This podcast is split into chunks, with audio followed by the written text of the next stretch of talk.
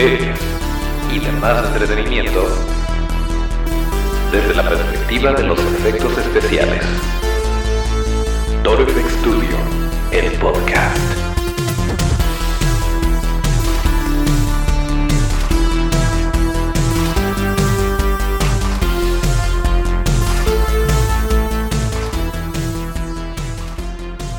Pues nuevamente estamos de vuelta en otro eh, martes de podcast. Bienvenidos a Torfex Studio, el podcast, el lugar donde hablamos de cine, series y demás entretenimiento desde la perspectiva de los efectos especiales de maquillaje.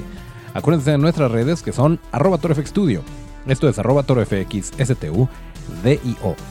Yo soy Toncho Ábalos y aquí mero arrancamos con este episodio número 40 y... No, número 94 correspondiente al martes 11 de febrero de 2020. Em, y bueno, acuérdense que nos pueden escuchar en todas las plataformas de podcast, incluido Spotify, Apple Podcasts, etcétera, etcétera, etcétera. Y también subimos un video a YouTube.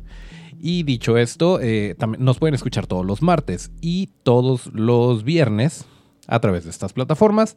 Y dicho lo anterior, le voy a pedir al buen Otto que se aviente el, el la cortinilla, la música de fondo, ya no sé ni cómo le decimos, pero eh, que entre más o menos ahí.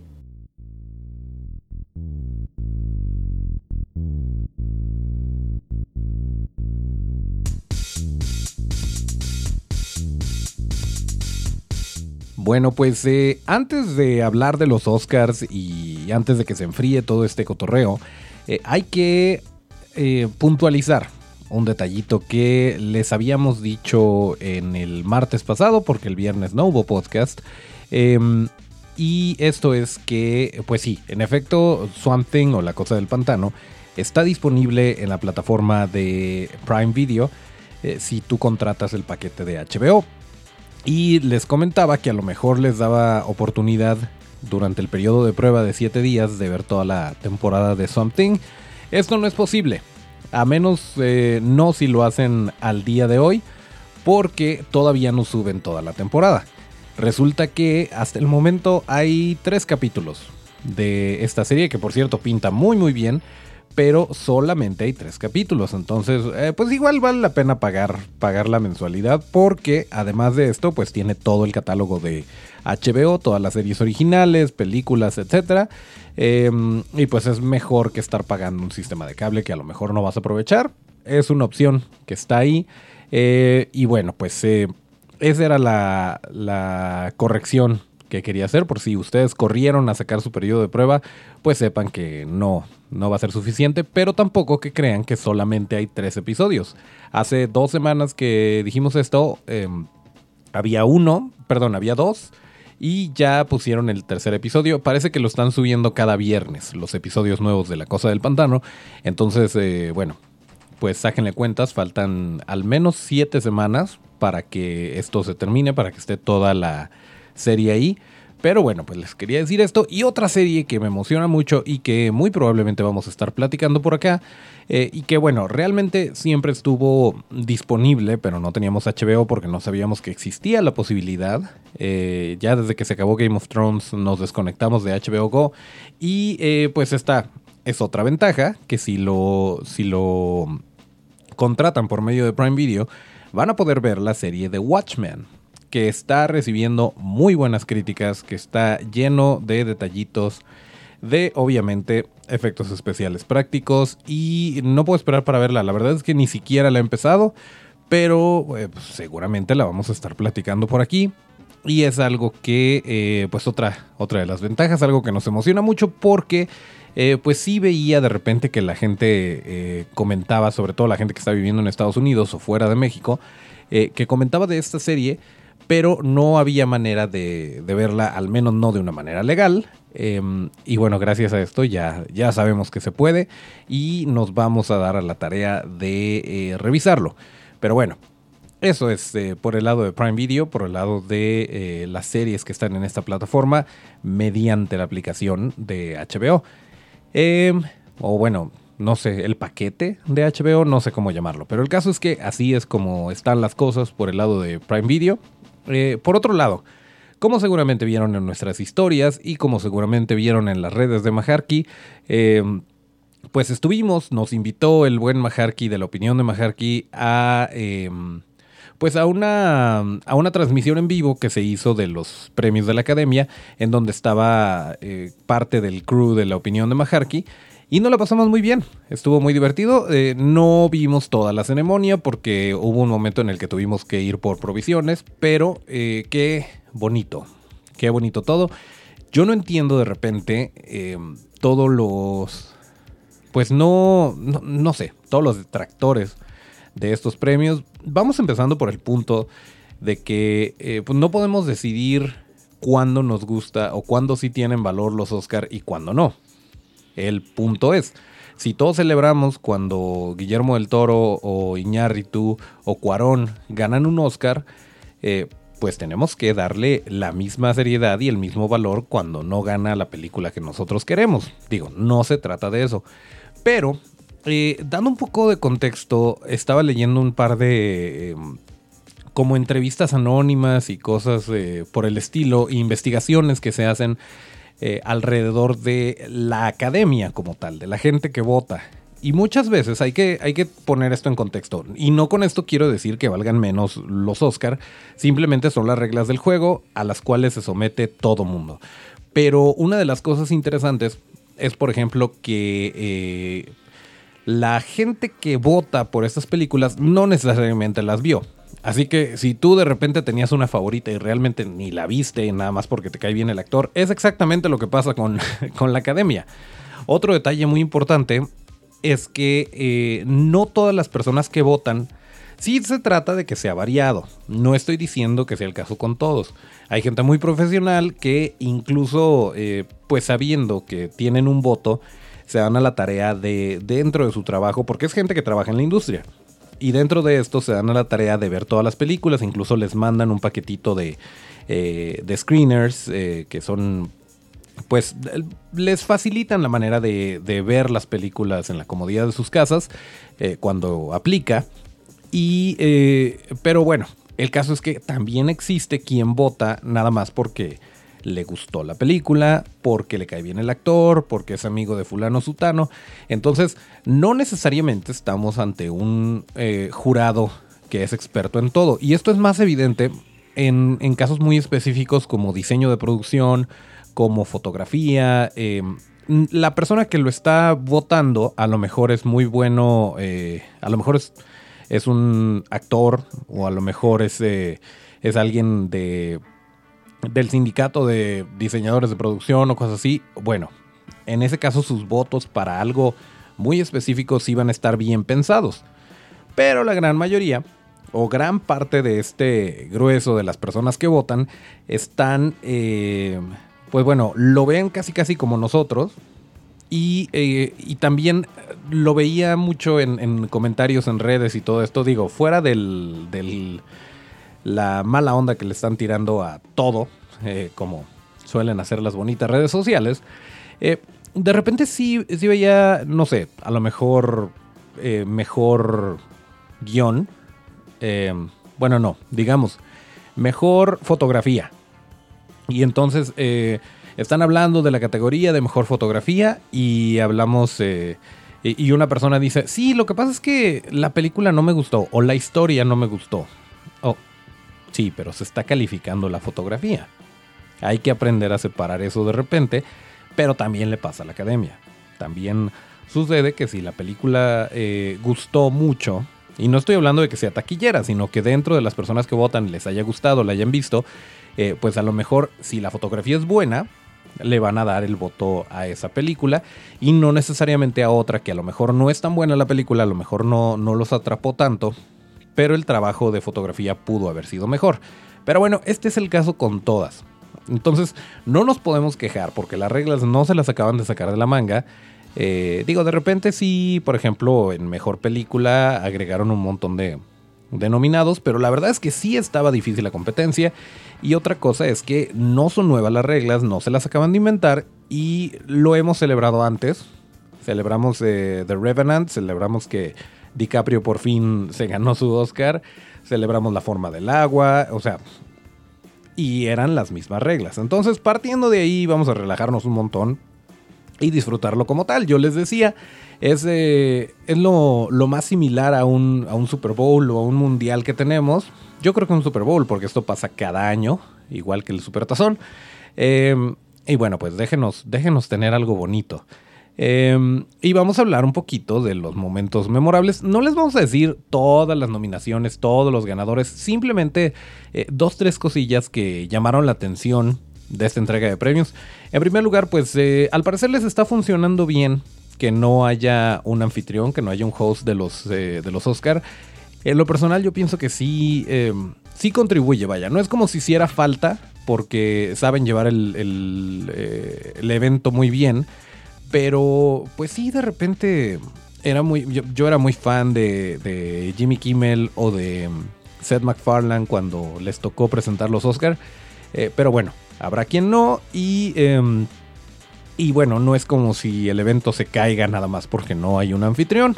Pero bueno, pues sí estaría padre que de repente eh, lo reconsideraran y hubiera un anfitrión en alguna entrega futura.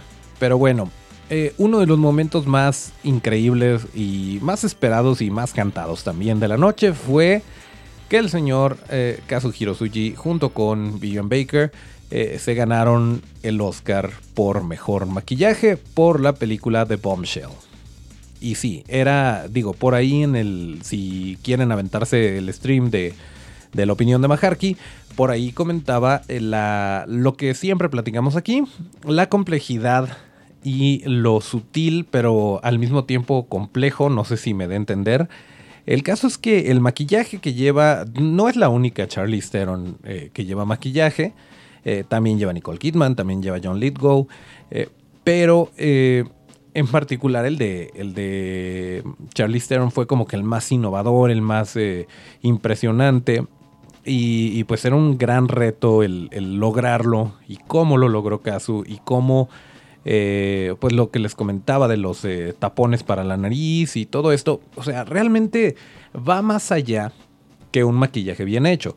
Por ejemplo, eh, el Grinch fue un maquillaje increíble que, estaba, que tenía que traer a la, a la vida real, a, una película de acción viva, tenía que traer un personaje de caricatura, lo cual ya es un reto enorme, pero al mismo tiempo no, vaya, no tienes una referencia eh, para verlos uno a uno, simplemente tienes una caricatura y tienes una, eh, un Jim Carrey maquillado y caracterizado del Grinch. Em, no puedes decir le faltó esto, le sobró aquello, simplemente es una interpretación del personaje que ya existe. En el caso de Charlize Theron, eh, todos conocemos a Charlize Theron, mucha gente conoce a Megan Kelly, ambas son figuras públicas.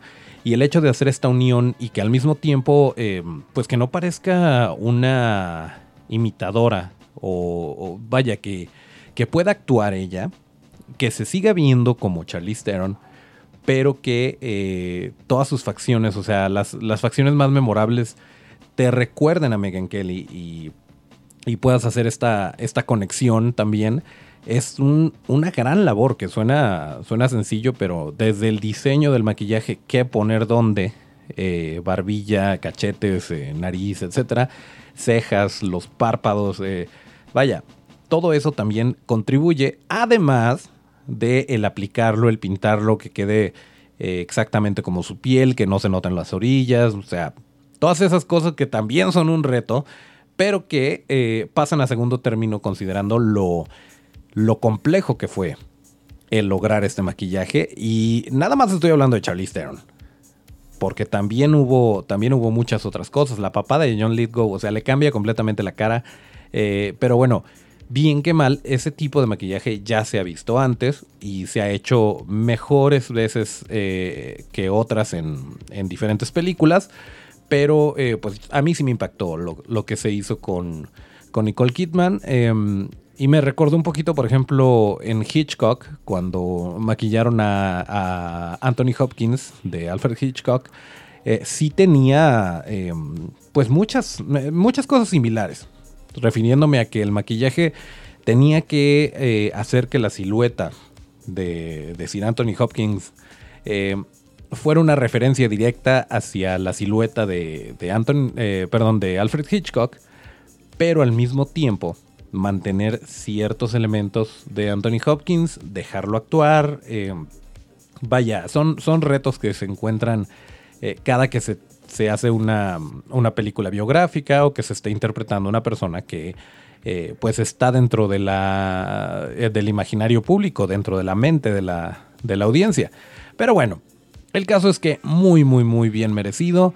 Este, muy, yo creo que sí estaba dura la competencia, la verdad, este, sí les comentamos el, por ahí hay un episodio que se llama El maquillaje que no viste de El Joker, que también estaba muy, muy bien hecho, que no solamente eran la pinturita que traía en la cara, pero eh, pues sí, definitivamente Kazu la tenía súper ganada y fue muy bonito, un momento muy, muy interesante de la noche fue esta, esta referencia cuando presentan eh, los actores que están eh, disfrazados de gatos y que empiezan a jugar con el micrófono como si fueran gatos y que eh, hablan de, de la película de Cats y dicen, nosotros mejor que nadie sabemos la importancia de unos efectos visuales de calidad.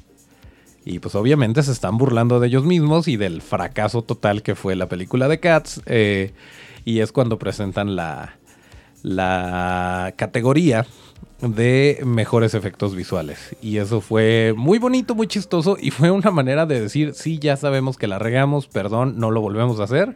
Eh, eso me pareció eh, muy bien, muy bien bajado ese, balón. Eh, muy interesante que Avengers Endgame no se llevó este premio, no se llevó mejores efectos visuales. ¿Los merecía? Sí, si algo, en algo brilló esta película es en, en sus efectos visuales, pero también, eh, también la, el ascenso de Skywalker, sí, el ascenso de Skywalker también era un, un gran contendiente, pero terminó ganando 1917. Y nuevamente, no es una queja, o sea, realmente hubo muy buenas, eh, muy buenas actuaciones, eh, muy buenos guiones, muy buenos efectos visuales muy buen maquillaje, estuvo bastante reñido. Pero bueno, esa fue la que ganó. Eh, hay otra, hay otra, otra ganadora bastante controversial que no me, no me quisiera meter mucho en detalles porque realmente no tiene caso.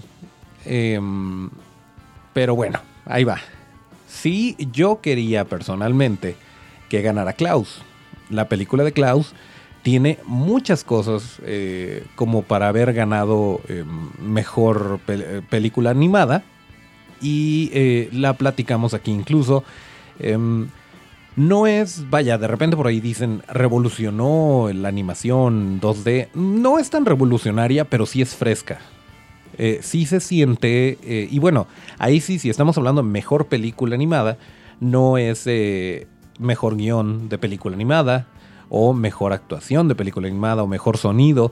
Eh, es mejor película animada. Y dentro de esos parámetros creo que sí tenía mucho que ofrecer. Creo que el diseño de personajes estaba bastante fuera de la caja. No era eh, pues repetitivo. Como de repente en, en, animaciones pues parecen una copia de la copia de la copia. Eh, no, no gesticulan pues emociones reales que puedan conectar con la audiencia. Simplemente eh, pues son dos, tres expresiones y ya. Y este es el galán y esta es la eh, dama en apuros y, ya. Y este es el malo y tal cual. Eh, no estoy diciendo que todas sean así, pero sí hay muchas que repiten estos patrones. En el caso de Klaus, eh, sí estaba muy cuidado todo eso. Eh, los vestuarios, los, los escenarios, los fondos. Creo que está muy redondita esta película. Me parece muy bien que se le haya dado la nominación y que de, alguna manera se le reconoce. Vaya, el estar nominados ya, eh, ya es algo. Ya, ya, es algo que tiene cierto peso. Eh, pero, pues desafortunadamente no se la ganó y ganó Toy Story 4. Y hay quien dice que el ratón pagó para que eh, le dieran al menos ese Oscar y bueno, yo creo que era mucho más fácil si de eso se trataba, dársela a Endgame o dársela a Star Wars por mejor, mejores efectos visuales. Eh, pero la verdad es que sí, eh, Toy Story 4 puede no ser la mejor, eh, la mejor película dentro de la saga de Toy Story puede no ser la más emotiva, eh, pero definitivamente en, cuestiones tecnológicas, en, en cuestiones de animación, en cuestiones de mostrar lo que se puede hacer hoy en día. O sea, lo que se puede hacer comparando 2020 con 1995 eh, y todo lo que ha avanzado. Y aquí es hasta donde estamos y es hasta donde aguantaron las máquinas hacer el render porque poquito más y explotaban. La verdad es que es una gran, gran labor. No es, no es una tarea sencilla, no es eh, simplemente eh, pues poner a los monitos y subirle la resolución. Son, e, es casi como esculpir, por ejemplo, el, el detallar tanto los personajes. De repente tienen que inventarse tecnologías y por esto me refiero a eh, no sé, en Monster Sync, por ejemplo, hicieron una, eh, un, programa que se encargaba de la física de los pelos de Soli. Porque no existía tal programa, entonces lo tienen que hacer para que fuera más, eh, más sencillo, de, para que fuera posible animarlo, simplemente porque de lo contrario se tenía que animar pelo por pelo. Entonces, este tipo de, de innovaciones, vaya, si le estamos reconociendo a Kazu lo de los tapones de la nariz, pues se le tiene que reconocer a Disney eh, todo lo que se hizo para Toy Story 4. Em, y bueno, ahí sí creo que no, vaya, no hubiera votado por ellos, pero no me siento inconforme. O sea, entiendo por qué se lo dieron. Y pues, eh, pues ni modo, no siempre gana nuestro gallo. Em, entonces, bueno, espero que quede claro lo de la animación. Queremos mucho a Klaus y queremos que le vaya muy bien, eh, pero pues no le tocó el Oscar, ni modo, no pasa nada. Em, ¿Qué otra cosa? Sigourney Weaver, no hay más que decir, estuvo ahí, eh, siendo Sigourney Weaver y siendo súper genial como siempre. Eh, Renée Zellweger se ganó Mejor Actriz por Judy. Esta es otra controversial, que decían, la película no fue buena. Sí, pero están nominando Mejor Actriz no están, eh, no están hablando de mejor eh, película o mejor actriz en una película que sí me gustó. O sea, no. Eh, también Joaquín Phoenix, sí, sí, definitivamente. era el favorito del público y claramente de la academia para ganar mejor, mejor actor principal por la película de Joker, obviamente. Em, ¿Quién más? ganó Brad Pitt ganó Brad Pitt como mejor actor de reparto. Eh, nuevamente, pues ya, ya había ganado. Y no siempre, no siempre se repite. No necesariamente se repite eh, el, patrón de que si te ganaste eh, cierto premio en otras. en otros eventos, en otra entrega de premios bajo la misma categoría, te lo vas a llevar acá. Pero en este caso, pues sí. Brad Pitt y, y Joaquín Phoenix han salido muy ganones en esta temporada de premios. Eh, y una que me, gustó mucho fue Hildur Gonadotr. Ya les habíamos hablado de ella.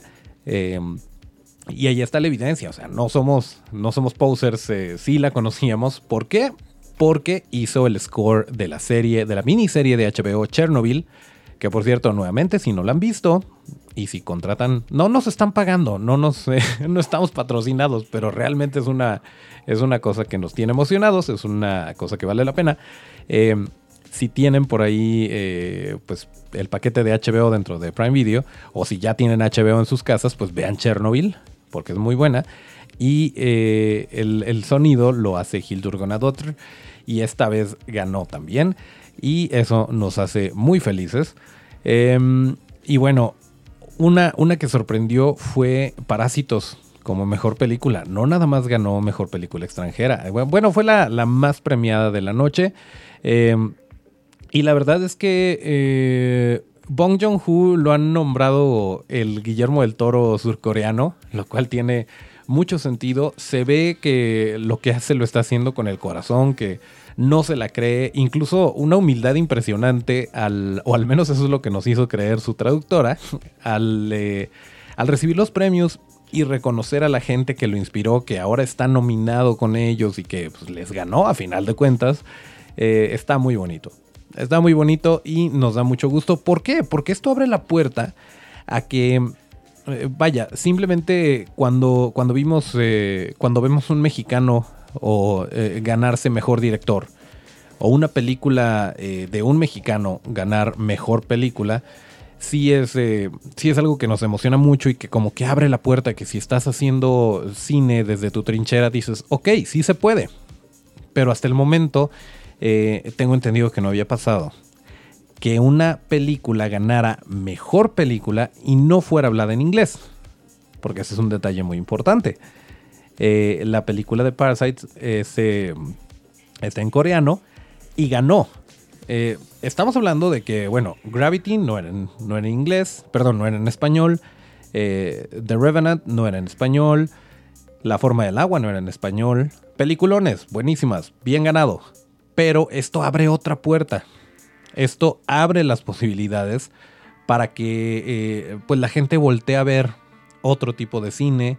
Eh, como dice el mismo Bong Joon-ho, eh, abre, si, si, la gente brincara esa pequeña barrera de los subtítulos, podría haber mucho más cine y podría expandir los, los horizontes y lo que puede ver, etcétera, etcétera. Entonces, es muy significativo que, que, lo haya ganado. Yo pensé que no, no, no le había apostado. La verdad es que, eh, pues 1917 se veía como que probablemente ganaría mejor película. Em, Jojo Rabbit también, eh, pero ganó, ganó Parásitos y pues deja buen sabor de boca que haya sucedido esto. Em, aunque nadie, nadie lo veía venir realmente. O sea, todos creímos que se iba a llevar mejor, em, mejor película extranjera, claro. Eh, pero eh, mejor director también estaba, estaba muy probable que se lo ganara Bong Joon-ho. Pero ganar también, este, ganar mejor película, pues sí, sí es un parteaguas. Sí va a marcar un antes y después en el cine. Y vamos a ver, vamos a ver qué más películas vienen, qué más nominados vienen. Porque no solamente, no solamente se trata del Oscar eh, como tal, pero muchas veces vemos películas porque ganaron un Oscar. O de repente te la topas en, un servicio de streaming o en una tienda de películas, si, si son como nosotros y todavía coleccionan películas en físico. Y el ver ganadora del Oscar, eh, como que es un, sellito, como que es una medallita que dices, ok, entonces por algo, por algo se ganó el Oscar, le voy a echar un ojo. Em, entonces, pues partiendo de ahí, está muy padre que, se haga, que, que, haya pasado esto y que en el futuro pues podamos tener más cine de distintos eh, idiomas, lugares, sabores, colores, eh, porque a final de cuentas pues terminamos ganando nosotros como espectadores, que es lo que siempre les hemos dicho por acá. Em, ¿Y qué más? Pues sí, realmente muy, muy bonito este, este momento con nuestro Guillermo del Toro surcoreano. Em, varias, varias sorpresas. Eh, creo que esos son los que más eh, valdría la pena resaltar. Porque, bueno, nadie se sorprendió de que Joaquín Phoenix ganara mejor actor. A lo mejor su discurso sí sorprendió un poquito. Aparentemente ya no podemos tomar leche. Eh, está bien. pero bueno, Eminem. Eminem también preguntaban por qué había cantado la de Lose Yourself.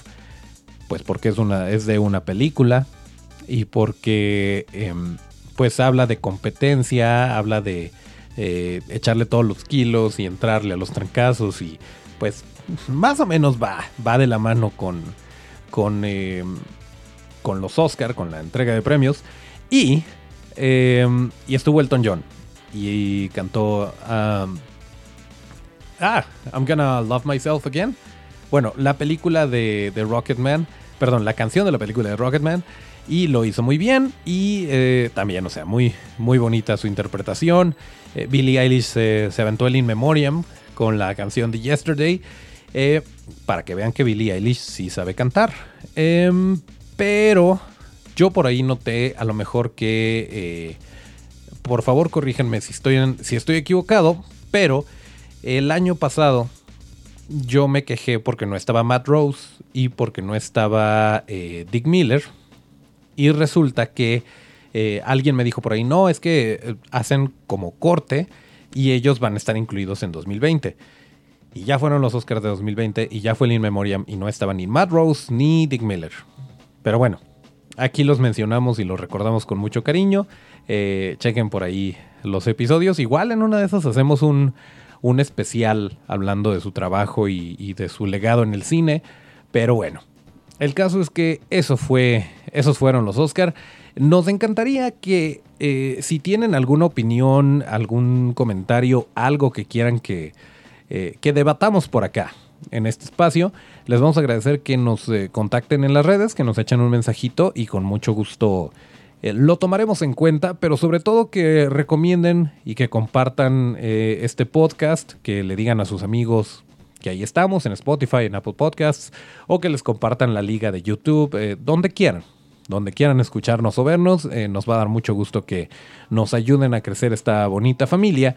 Y em, también gracias a los amigos de Frecuencia Geek, este domingo nos lanzamos Tonchito y yo a ver, eh, sí, en la mañanita, mucho antes de los Oscar, nos lanzamos a ver Sonic, la película. Y eh, próximamente les vamos a hablar de esto. Pero para los que no fueron a esta premiere, se estrena este viernes. Así que el fin de semana, lo único que les puedo decir es, si les gusta Sonic, si a sus chamacos les gusta Sonic, eh, láncense. Eh, ah, por cierto, es 14 de febrero, pero bueno, si no lo celebran, si no quieren ir a cenar porque todo va a estar súper lleno, láncense al cine y vean Sonic, se la van a pasar bien. Eh, ya la platicaremos más a detalle el viernes, pero por lo pronto, creo que es todo lo que tenemos y le voy a pedir al buen Otto el Panda que me ayude con el tema de salida y cerramos como lo marca la tradición.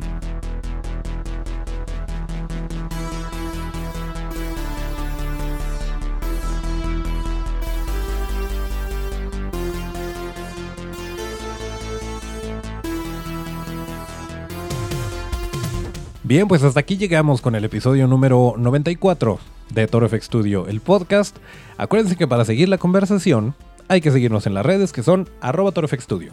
Esto es arroba torofxstu Yo soy Toncho Ábalos y mis redes son arroba Toncho Ábalos con T. Nos escuchamos el próximo viernes, ahora sí. Muchas gracias a Otto el Panda en los controles y hasta el próximo llamado.